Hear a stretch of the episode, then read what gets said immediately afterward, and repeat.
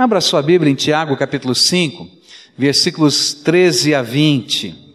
Tiago 5, versículos 13 a 20. A palavra do Senhor nos diz assim: Está aflito alguém entre vós? Ore. Está alguém contente?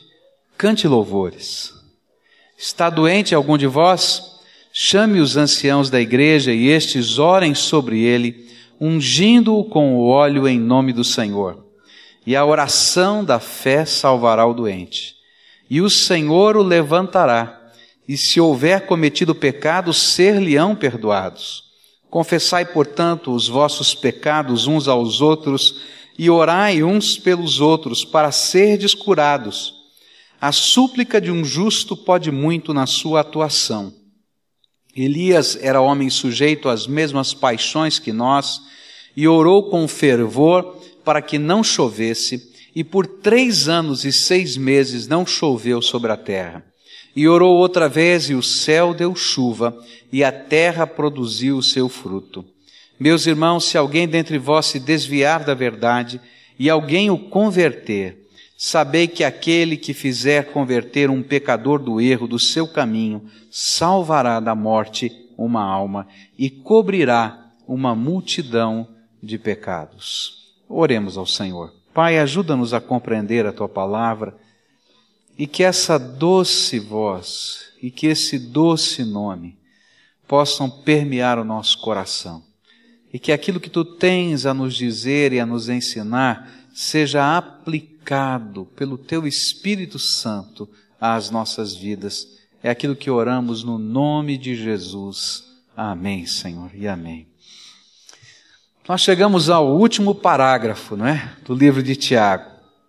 E nós temos aprendido com Tiago a viver uma vida cristã madura. Esse é o tema de toda a epístola.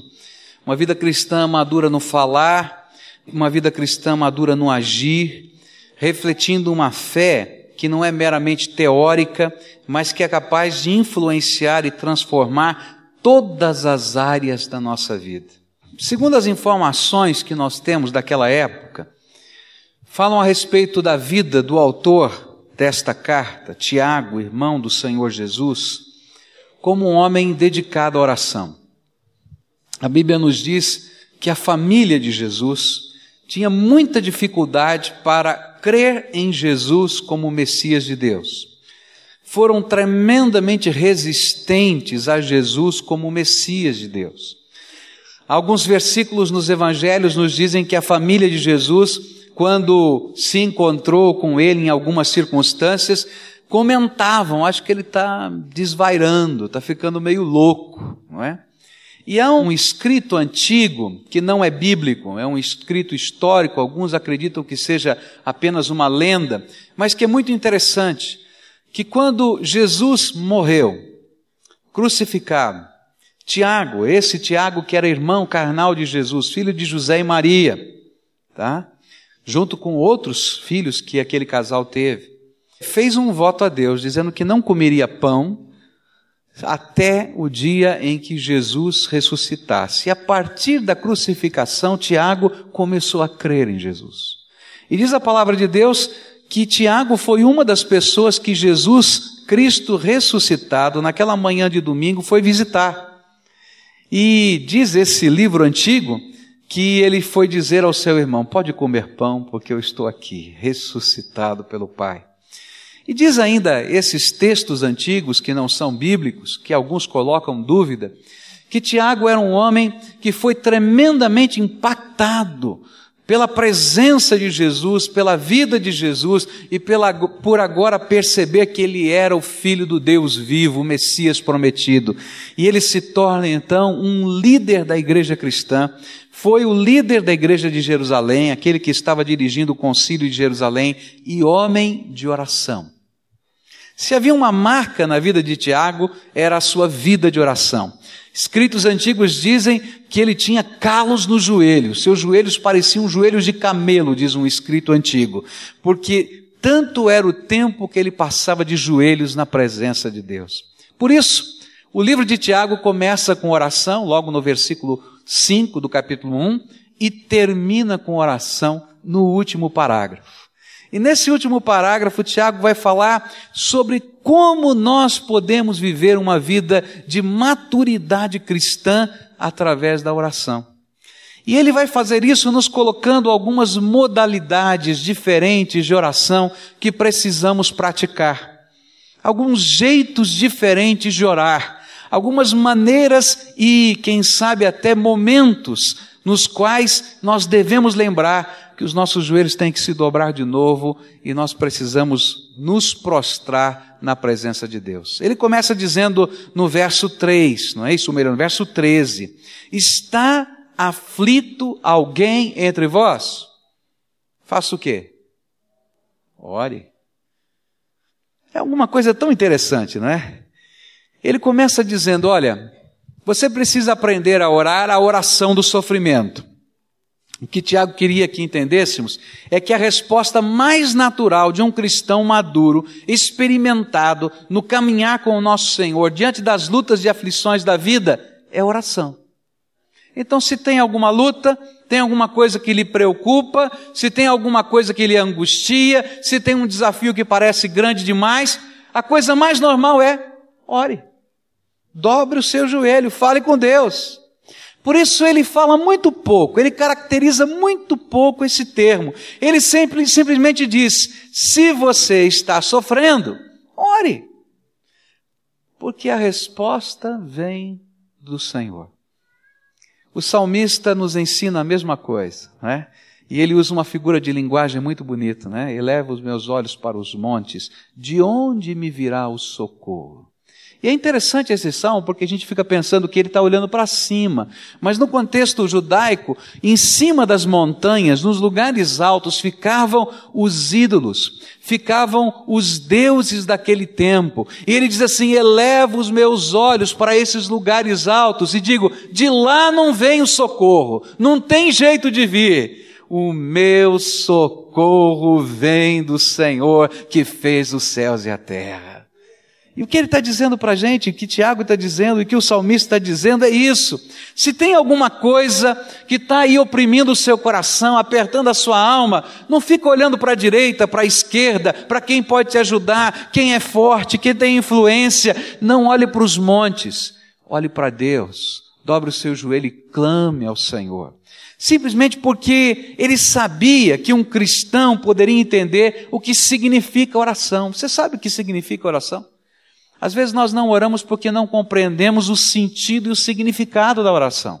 O autor de Hebreus nos ensina o que é oração. Hebreus 4, versículos 15 e 16 diz assim: Porque não temos um sumo sacerdote que não possa compadecer-se das nossas fraquezas, porém um que, como nós, em tudo foi tentado, mas sem pecado. Cheguemos-nos, pois, confiadamente ao trono da graça, para que recebamos misericórdia e achemos graça, a fim de que, a fim de sermos socorridos no momento oportuno. Sabe o que, que a Bíblia nos ensina? É que a oração é o tempo em que Deus abre não só as janelas do céu, Ele abre as portas da sala do trono do Todo-Poderoso. Sabe quem é Deus? A Bíblia nos diz que Ele é o Criador dos céus e da terra. A Bíblia nos diz, nos diz que Ele é Senhor de todas as coisas. A Bíblia nos diz que pela palavra do seu poder, tudo que existe no universo, do nada, foi criado. E que Ele está sentado no seu trono e Ele se inclina para ouvir o nosso clamor. A palavra de Deus nos diz que através da mediação de Jesus Cristo, nosso Senhor e Salvador, Ele que é o nosso sumo sacerdote, que conhece as nossas dores, que entende o que significa ser humano, porque Ele foi encarnado, que sabe o que significa dor, que sabe o que significa traição, que sabe o que significa luta, aflição, fome, enfermidade, que conhece todas as coisas, é aquele que vai na nossa frente quando oramos porque a nossa oração não vai sozinha, ela vai mediada pelo Senhor Jesus Cristo. E é Ele que diz: pode entrar com ousadia, porque a sala do trono está escancarada. A Bíblia, a palavra de Deus, vai nos dizer que quando nós estamos andando com Jesus aqui na terra e quando oramos, nós nos assentamos nos lugares celestiais em Cristo Jesus. O Pai está sentado, à direita do Pai está o Senhor da glória, Jesus Cristo, e Ele diz: pode orar, porque enquanto eu estiver aqui do lado do Pai, você se assenta no meu colo e fala no ouvido do Papai. Isso é oração. Quando nós oramos, nós somos focados pelo amor, pela graça e pela misericórdia do nosso Deus, porque só de lá pode vir socorro para a nossa vida. Por isso o Tiago afirma: está vivendo aflição? Faça o quê? Ore. Há um velho hino que nos diz que perdemos tanto por não levarmos tudo a Deus em oração. E que verdade é esse hino? Perdemos muito porque não estamos levando tudo a Deus em oração. Eu tenho aprendido que é no tempo de oração que verdadeiramente as coisas acontecem. Nós somos treinados pela vida, eu fui treinado pela vida, você também foi, e nós imaginamos que as coisas acontecem quando a gente faz. Não é assim? Mas eu tenho aprendido que é verdade, precisamos fazer, precisamos agir, mas as coisas acontecem quando Deus decreta do seu céu a sua vontade. E isso não acontece quando estamos realizando coisas, mas acontece quando falamos com o Pai. E às vezes, enquanto dormimos, milagres de Deus estão acontecendo. Tiago é enfático, está aflito, está vivendo alguma luta, não adianta ficar murmurando, resmungando da vida, gastando tempo com gente, com lá e para cá. Clama ao Senhor, porque é de lá que vem o socorro. E eu fico pensando, que tipo de cristão nós somos aos olhos de Deus? Eu acho que às vezes Jesus tem que olhar para a gente e falar mais ou menos o que ele falou para os seus discípulos numa ocasião que os discípulos estavam muito tristes no meio de uma tempestade, bravos com Jesus, porque Jesus parecia que não estava vendo, nem ouvindo, nem sentindo nada. E eles vão lá e acordam Jesus que estava dormindo no barquinho. E diz assim: Jesus, o Senhor não se importa que nós estejamos perecendo. Jesus se levanta, repreende a força do vento e do mar, mas se volta para eles e diz assim: Homens de pequena fé até quando tenho que suportar vocês? E eu fico pensando que às vezes Jesus olha para nós e diz assim: que tipo de cristão é você que ainda não aprendeu sequer a orar? Você crê em oração? Agora você ora, você busca, você se apresenta diante do trono da graça. Você crê que as coisas acontecem pelo decreto divino? A segunda coisa que esse texto me ensina é a oração da alegria. Primeiro é a oração do sofrimento. Está alguém triste? Ore. A oração da alegria. Está alguém contente? Faça o quê? Cante louvores. E essa é a segunda modalidade de oração descrita por Tiago. E eu vou chamá-la de oração da alegria. Ele disse: se alguém está contente, cante louvores. A oração da alegria é o nosso louvor e a nossa adoração. É quando a nossa alma celebra. O que Tiago está nos ensinar é que quando cantamos, quando nós celebramos nos nossos corações e almas a presença, o propósito e o poder de Deus em nossas vidas, de fato nós estamos orando a oração da alegria. Cantar não é só cantar. Cantar e adorar com música não é só arte. A Bíblia está me ensinando que isso é oração de alegria. É entrar no trono de Deus com o ritmo da festa. Não é? A gente vai celebrando. Tanto é assim que o salmo nos diz que quando o povo de Deus estava triste, porque estava no cativeiro, ele pegou as suas harpas e as suas liras e pendurou nas árvores, porque não havia como cantar. Mas quando eles voltaram para Sião e para a terra prometida, voltaram celebrando e cantando, porque o louvor é a oração que vem do fundo da alma em expressão de alegria é adentrar novamente ao trono da graça, mediados pelo nosso sumo sacerdote Jesus, para celebrar misericórdia de Deus sobre nós, para celebrar graça de Deus sobre nós, para celebrar o amor de Deus que foi derramado, que veio do trono e se derramou na nossa direção e em nossas vidas. É pena que muitas vezes, e muitas das nossas canções, não sejam verdadeiramente oração de alegria. Algumas vezes elas são meras palavras, assim como as orações também são meras palavras sem qualquer sentido e que, por serem tão vazias, não têm sentido até nos ouvidos de Deus.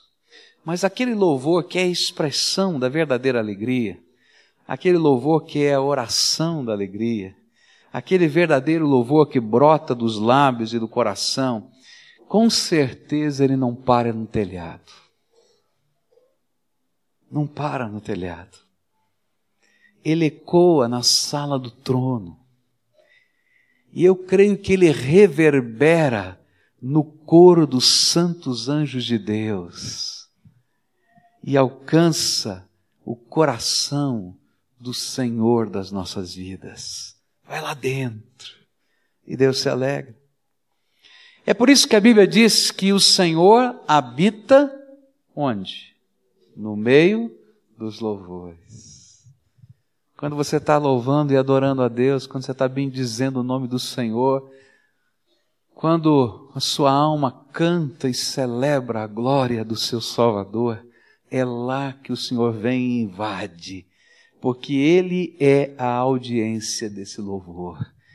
Eu acho que há muitos momentos na nossa vida em que somos invadidos e inverte-se a posição. A sala do trono invade a terra. E Deus vem com a sua graça, com a sua misericórdia, celebrar conosco. Eu não sei se você já viu uma festa judaica. Eu estava em Jerusalém, lá no Muro das Lamentações, era uma sexta-feira à tarde, quando começa o sábado, e ali então começa a festa do Shabat né? E eles vão chegando para a celebração. E eu achei muito interessante porque chegou uma sinagoga e as sinagogas vão chegando juntas, eles se reúnem e vão chegando para a celebração no final da tarde, e isso continua até às seis horas da tarde do dia seguinte, grupos vão se revezando. Mas chegou uma sinagoga de jovens, então eram moços que estavam chegando, e nós estávamos ali olhando, né? Todos eles com o kipá colocado aqui na cabeça, e eles vinham cantando. Eles vinham cantando e pulando. Vinham cantando, pulando como se fosse uma brincadeira de roda. E eles vinham celebrando o nome de Deus. Eu fiquei olhando aquilo, né? Falei, que é diferente, a cultura é diferente, o jeito é diferente. E eu fiquei imaginando que coisa gostosa. A gente poder enxergar no nosso tempo de louvor, de adoração, dessa oração da alegria, uma festa uma cantiga de roda, a gente de mão dada brincando, a gente celebrando, caminhando, pulando junto numa roda bem grande e Jesus conosco, celebrando com alegria, porque Ele é o alvo do nosso louvor. Bendito é o teu nome, Jesus. Tu és maravilhoso. E aí, como numa cantiga de roda, que um vai para frente da roda e outro volta outra vez, sabe aqueles brincadeiras que a gente fazia há muito tempo atrás? Nem sei se existe ainda na nossa cultura essas coisas. Aquelas brincadeiras, a gente vai até a presença de Jesus. Agora sou eu, Jesus. Eu quero contar o que o Senhor fez na minha vida. Ele me salvou, ele me lavou, ele me transformou, ele me curou. E a gente volta para o nosso canto e o povo continua a celebrar e vem outro para a roda Jesus habita no meio desses louvores. Agora é triste que nós que não sabemos orar às vezes nem na angústia, somos parecidos tantas vezes com aqueles nove leprosos que nunca voltam para celebrar o nome do Senhor. Conhece a história, né? Jesus curou dez leprosos. E ele disse para eles: Olha, vocês vão agora procurar o sacerdote e mostrem-se para ele, porque era o sacerdote que dizia se a pessoa estava sem lepra ou com lepra. E enquanto eles caminhavam para procurar o sacerdote, obedecendo a voz de Jesus, eles foram curados, todos os dez. O sacerdote olhou para eles e disse: Vocês estão limpos, estão curados. E os dez festejaram e celebraram. Mas um disse: Eu preciso voltar para dizer obrigado para aquele mestre. Os outros nove não tinham tempo.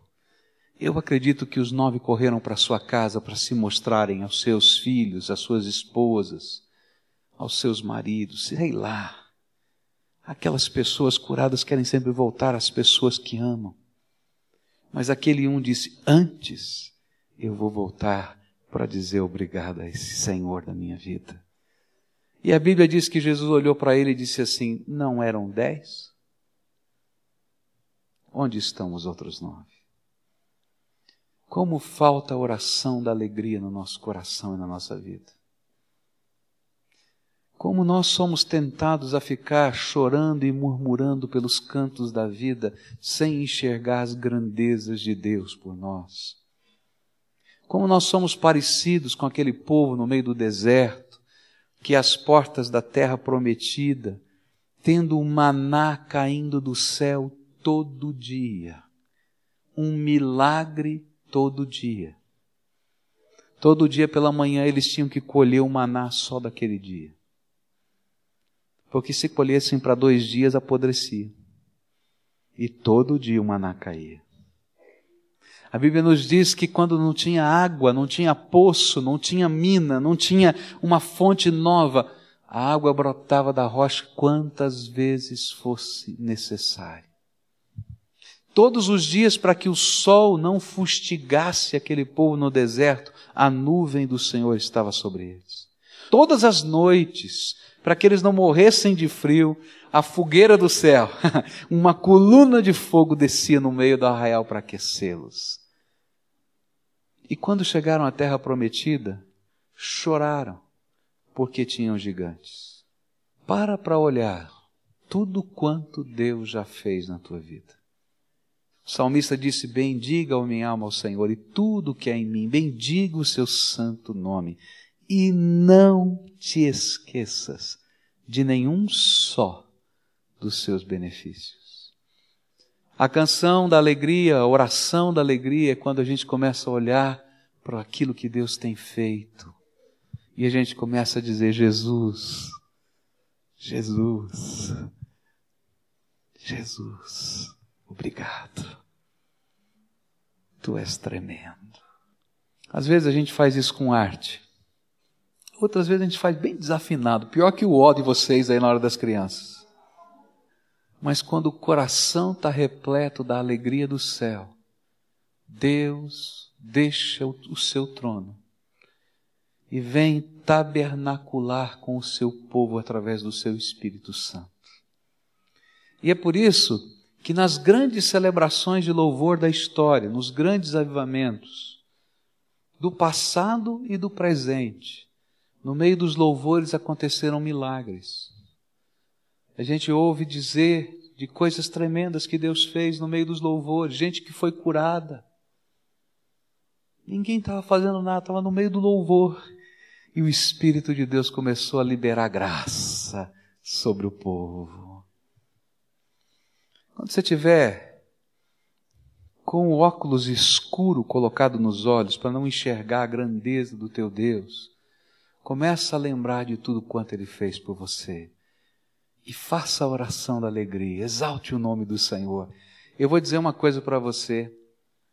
Não somente as coisas à sua volta vão ser tocadas pela graça, mas você inteiro vai ser chacoalhado pelo poder de Deus. A terceira oração que a palavra de Deus nos ensina aqui é a oração da fé. Versos 14 e 15 diz assim: Está doente algum de vós? Chame os anciãos da igreja e estes orem sobre ele, ungindo com óleo em nome do Senhor. E a oração da fé salvará o doente. E o Senhor o levantará.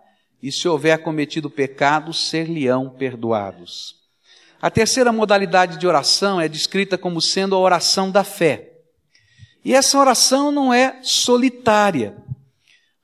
Se você está aflito, ele diz ore, é uma oração pessoal. Se você está contente, cante louvores, é uma coisa pessoal. Mas a oração da fé é algo comunitário. Diz assim, segundo esse texto: quando alguém se encontrava doente, deveria chamar os líderes espirituais da igreja. Esse doente devia chamar os líderes espirituais da igreja, que na Bíblia são chamados de presbíteros. Presbítero pode ser traduzido por ancião, nome dado aos líderes da sinagoga, termo que foi emprestado para descrever o colegiado de pastores e líderes que dirigiam a igreja local. No nosso contexto, nós poderíamos dizer que eram chamados os líderes, pastores, diáconos, líderes de célula, gente que ministra graça, que ajuda a pastorear o povo de Deus. Chama esse povo para orarem a seu favor, pedindo a Deus cura. A ideia é que alguns atos simbólicos deveriam ocorrer nessa oração com o propósito de suscitar fé ao doente, que certamente estava abatido pela enfermidade. Você sabe que quando a gente está enfermo, a gente está para baixo, não é? Não está o mais alegre. Eu nunca vi alguém com dor de dente celebrando a Deus. Aleluia. Né? Você já viu? Alguém com dor de dente, aquela dor assim? Não. A gente está, né? às vezes está irado ali no canto. Então, nesse contexto, olha, está vivendo uma situação de luta? está vivendo uma enfermidade, chama o povo de Deus, chama os líderes espirituais para ministrarem na sua vida. E alguns símbolos deveriam ser usados. Porque a vinda desses líderes era, na verdade, um símbolo de toda a igreja reunida e participando da intercessão. Sabe, quando chega aquele pessoal em nome de Jesus, em nome da sua igreja, para orar com você, lá na sua casa, lá no seu hospital, lá no hospital, lá no, no teu leito de enfermidade, é como se Deus estivesse dizendo: toda a igreja está aqui agora representada. E nós estamos juntos no meio dessa batalha. Paulo disse que nós somos parte do corpo de Cristo e quando sofre o dedinho do pé, sofre o corpo todo. E é isso que está lá simbolizado, na presença desses líderes espirituais que estão lá a seu chamado. Depois diz a Bíblia que eles deveriam orar sobre esse enfermo. E aqui vem um outro símbolo, que é o símbolo da imposição das mãos. Ele não fala orar a favor. A preposição que está lá é sobre, ore em cima tá? E a ideia que tem é bota a mão lá, coloca a tua mão na cabeça, no ombro, coloca a sua mão sobre aquela pessoa e a ideia é daquilo que a Bíblia chama de imposição das mãos. E eu vejo a sabedoria de Deus. Você não pode imaginar como o toque é importante nas nossas vidas. O toque das pessoas é algo tremendamente importante. Teve um rei maluco na Idade Média que ele fez um teste com crianças abandonadas. Ele colocou os seus sábios, né, para tratarem de dois grupos de crianças. Isso de fato aconteceu. Um grupo seria tratado com carinho, com amor, com toque, com abraço. E o outro receberia o melhor alimento, limpeza necessária, tudo do bom e do melhor, mas não podia receber nenhum toque e nenhuma expressão de afeto. Diz a história que aquela sala que continha que aquelas crianças que não receberam nenhum tipo de toque, nenhuma expressão de afeto, todas morreram. E o rei perguntou para aqueles sábios daquele tempo: o que aconteceu? E a resposta foi: morreram de desnutrição afetiva. Deus é tão, tão sábio que ele fala para a gente quando vai orar por um doente, tocar, colocar a mão. Estou aqui, olha, a igreja do Senhor Jesus está do teu lado, está presente, está segurando em você. E tem mais. A ideia é que não tem poder na nossa mão. Não é essa a ideia de quando você impõe as mãos sobre alguém, que vai sair um raiozinho luminoso aqui da palma da mão, tchim, acabou, está curado. Não, não é isso, é de carne e osso, de alguém que tem defeito, que tem pecado, mas naquela hora nós representamos as mãos de Jesus. Porque a Bíblia diz que nós somos o corpo de Cristo aqui na terra. E aquele é um ato simbólico. Você não somente não está sozinho, mas a igreja está com você nessa batalha. Mas as mãos do Senhor estão cobrindo a sua vida e estão tocando você a cada dia. Talvez você não possa ver agora, como você está vendo nesse instante, você não possa ver toda hora. Mas as mãos do Senhor estão tocando a sua vida. E sabe, é nesse toque que Deus também consola. Diz ainda a Bíblia que eles deveriam, para fazer, para praticar essa oração da fé, ungir com óleo. Muitas pessoas têm discutido sobre a unção com óleo. Alguns autores estudiosos defendem que esse óleo representava simplesmente o uso dos recursos da medicina de então. Que o óleo era usado como se fosse um remédio, um unguento. Mas eu tenho muita dificuldade de crer nisto. Especialmente porque Tiago é o, o autor do Novo Testamento mais cheio de hebraísmos, de estilos hebraicos. E ele era o líder de uma ala da igreja cristã que tinha uma forte, tremenda influência do judaísmo.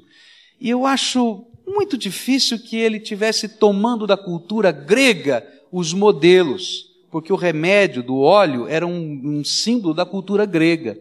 Agora, a unção com óleo existia na cultura hebraica e na religião do Velho Testamento. E eu acredito que Tiago estava tomando dali, da cultura, do jeito de ser do judeu, e estava tomando daquilo que Jesus tinha ensinado.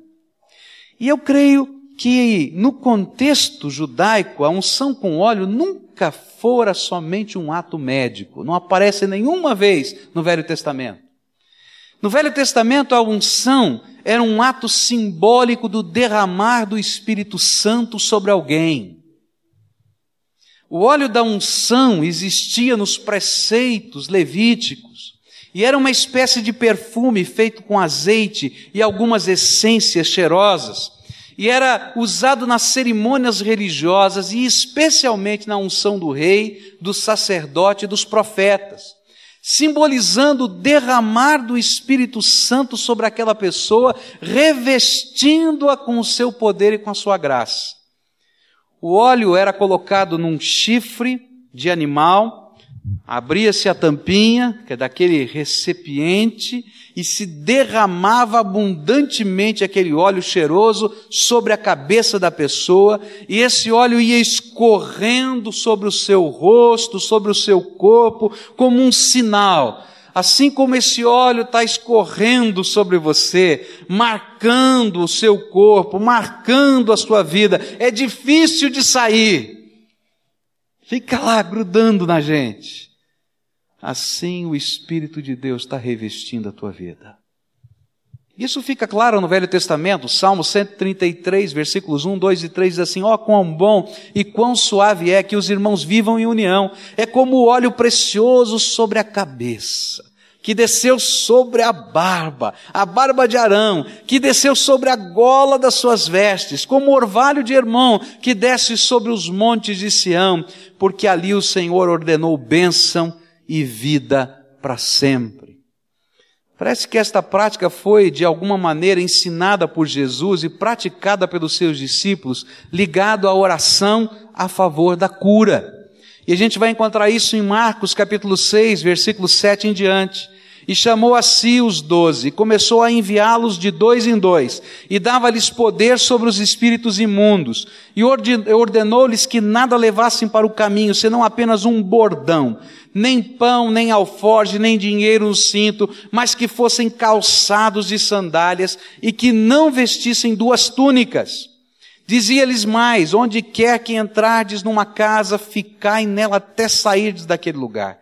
E se qual quer lugar não vos receber, nem os homens vos ouvirem, saindo dali, sacudir o pó que estiver debaixo dos vossos pés, em testemunho contra eles. E então saíram e pregaram que todos se arrependessem. Expulsavam muitos demônios e ungiam muitos enfermos com óleo e os curavam. Eu creio que Tiago tirou dessas duas coisas aquilo que os discípulos faziam e aquilo que o Velho Testamento e os seus preceitos ensinavam. O importante é compreender que a mão que está sobre alguém e que o óleo que é colocado na unção não é poderoso ou santo. Ele é somente óleo. Ele somente óleo. Assim como o pão da ceia é somente pão. Que o vinho da ceia é somente suco da uva. Mas eles são símbolos visíveis de realidades espirituais e por isso nos ajudam a vivenciar a fé. Por isso que eu creio que Tiago estava ensinando o que era a oração da fé. Sabe o que eu entendo que está acontecendo quando esses líderes da igreja vão orar por um doente? E põem as mãos, e ungem com óleo, e clamam pela misericórdia de Deus, e clamam por libertação, por cura, por perdão. Eu creio que está acontecendo algo parecido com aquela cena que os evangelhos nos contam, quando o homem estava paralítico e não podia chegar perto de Jesus. E quatro amigos pegaram a maca e carregaram a maca desse paralítico até Jesus. E quando chegaram lá, tinha tanta gente que não podia entrar na sala onde Jesus estava. E eles entraram pelos fundos, subiram ao telhado, abriram um buraco no telhado e desceram aquele paralítico por um buraco no telhado até os pés de Jesus. E Jesus disse que fora a fé daqueles quatro homens, seus amigos, que permitira a cura daquele paralítico. A oração da fé é quando nós vamos até aquele que está abatido, angustiado, entristecido, adoentado, como parte do corpo de Cristo, e fazemos da batalha dele a nossa batalha, da dor dele a nossa dor, e levamos para ele a lembrança das promessas do Senhor, e tocamos como se Jesus o tocasse, e o cobrimos com óleo como se a unção do Espírito estivesse sobre ele, e ali nós compartilhamos fé. E dizemos: Jesus, eu posso crer que o Senhor pode curar. Cura, Senhor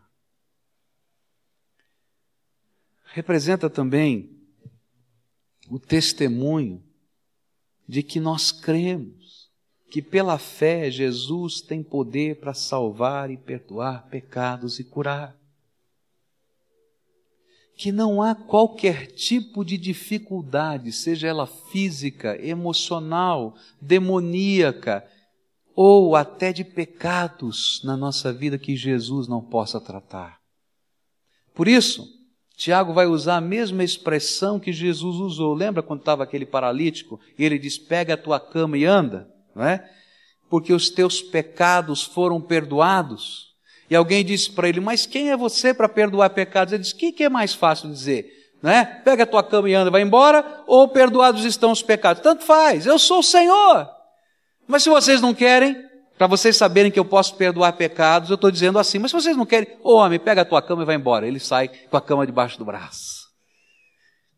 É como se o Senhor Jesus, através da sua igreja, estivesse dizendo ao mundo: olha, eu sou aquele que salva, aquele que cura, aquele que transforma, aquele que liberta, para quem não existe limite, e eu posso transformar a vida de quem quer que seja. É isso que a Bíblia está dizendo. E nós estamos lá como testemunhas. Não tem poder na nossa mão, não tem poder no óleo, não tem poder na liturgia, não tem poder nas palavras. As palavras não são mágicas, mas Jesus é poderoso. E nós somos testemunhas de Jesus. Estamos lá para dizer isso. E emprestamos a nossa fé. E não importa quais sejam os motivos, nós estamos ali para dizer que o Senhor Jesus faz coisas tremendas.